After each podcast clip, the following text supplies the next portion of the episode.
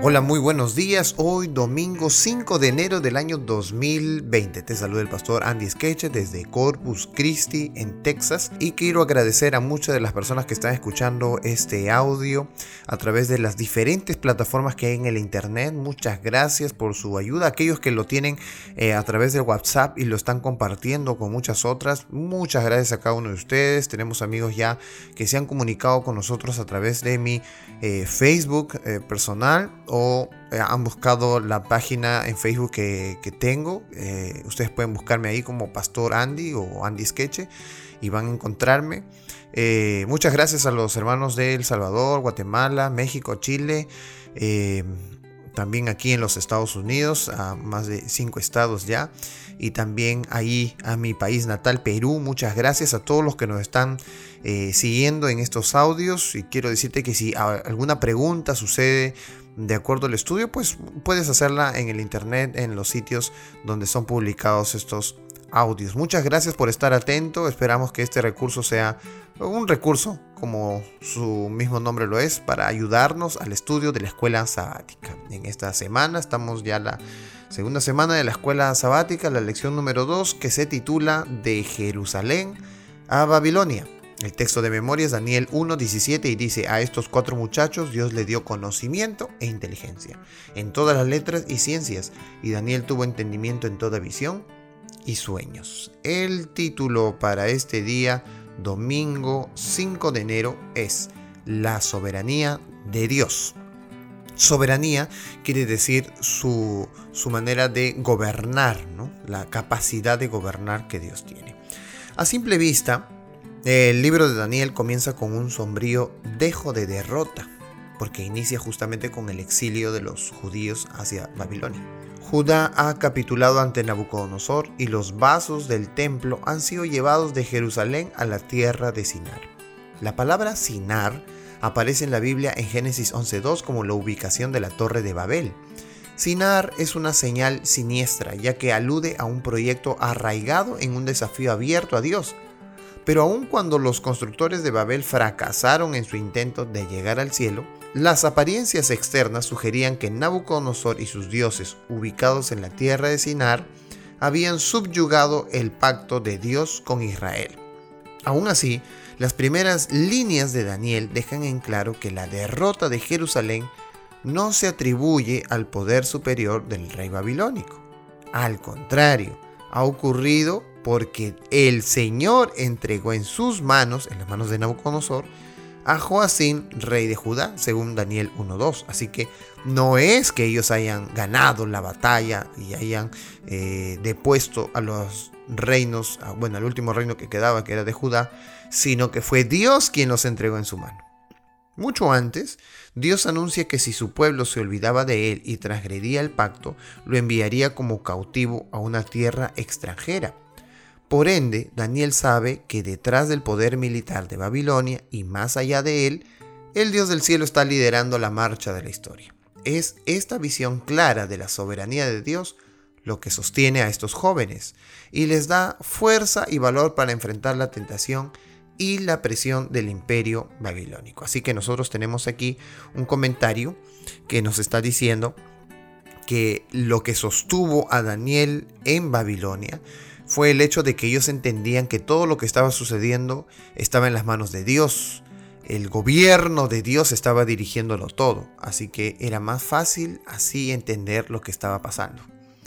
Miren ustedes estos tres textos que vamos a leer a continuación. Segunda de Reyes, capítulo 21, versículo 10 al 16, dice así. Habló, pues, Jehová por medio de sus siervos los profetas diciendo, por cuanto Manasés, rey de Judá, ha hecho estas abominaciones y ha hecho más mal que todo lo que hicieron los amorreos que fueron antes de él, y también ha hecho pecar a Judá con sus ídolos, por tanto, así ha dicho Jehová el Dios de Israel, he aquí que yo traigo tal mal sobre Jerusalén y sobre Judá, que al que lo oyere le reteñirán ambos oídos y extenderé sobre Jerusalén el cordel de Samaria y la plomada de la casa de Acab, y limpiaré a Jerusalén como se limpia un plato que se friega y se vuelve boca abajo, y desempararé el resto de mi heredad y lo entregaré en manos de sus enemigos, y serán para presa y despojo de todos sus adversarios. por cuanto han hecho lo malo ante mis ojos, y me han provocado a ira desde el día que sus padres salieron de Egipto hasta hoy. Fuera de esto, derramó Manasés mucha sangre inocente en gran manera, hasta llenar a Jerusalén de extremo a extremo. Además de su pecado con que hizo pecar a Judá para que hiciese lo malo ante los ojos de Jehová. ¿Qué cosa hizo Manasés?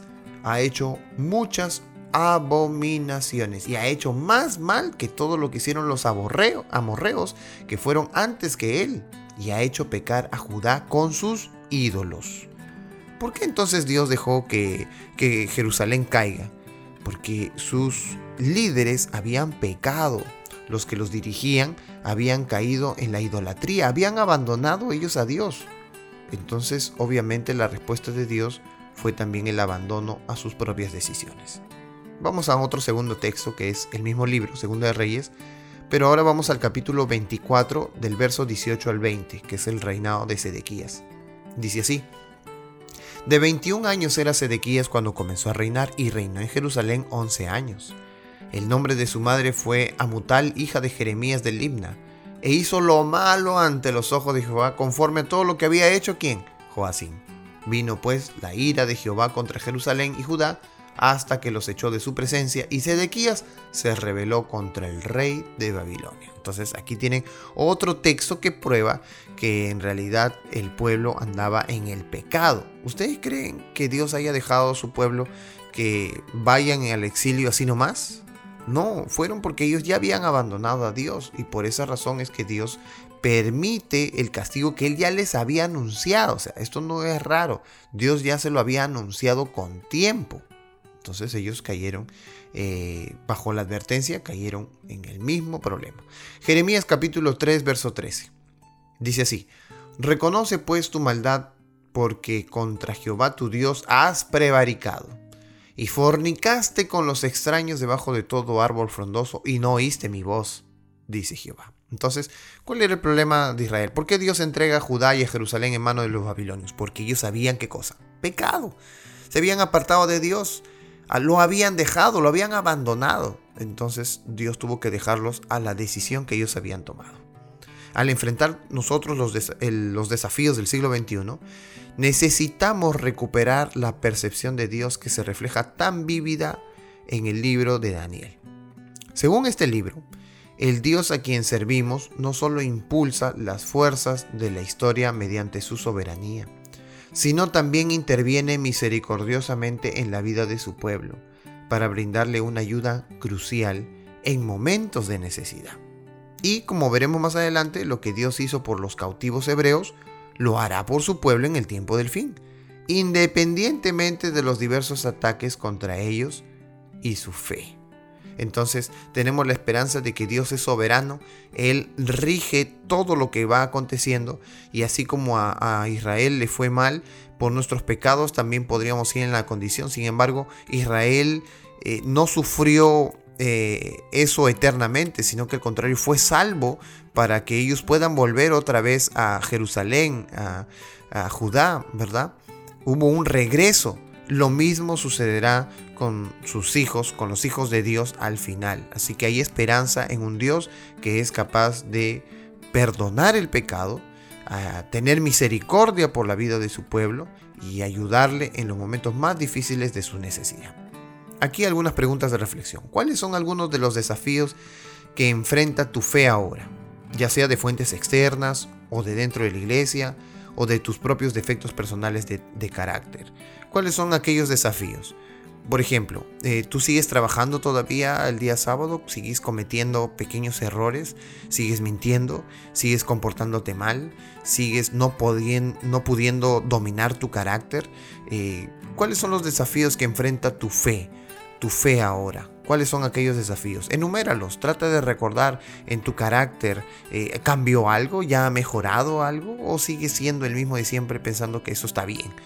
Entonces, eh, si tú te das cuenta de cuáles son aquellas cosas que están eh, mal en ti mismo, entonces es, es mejor y va a ser posible así poder hacer un cambio, porque si no reconocemos en qué cosas estamos mal, pues entonces tampoco habrá manera de curar aquello que está mal.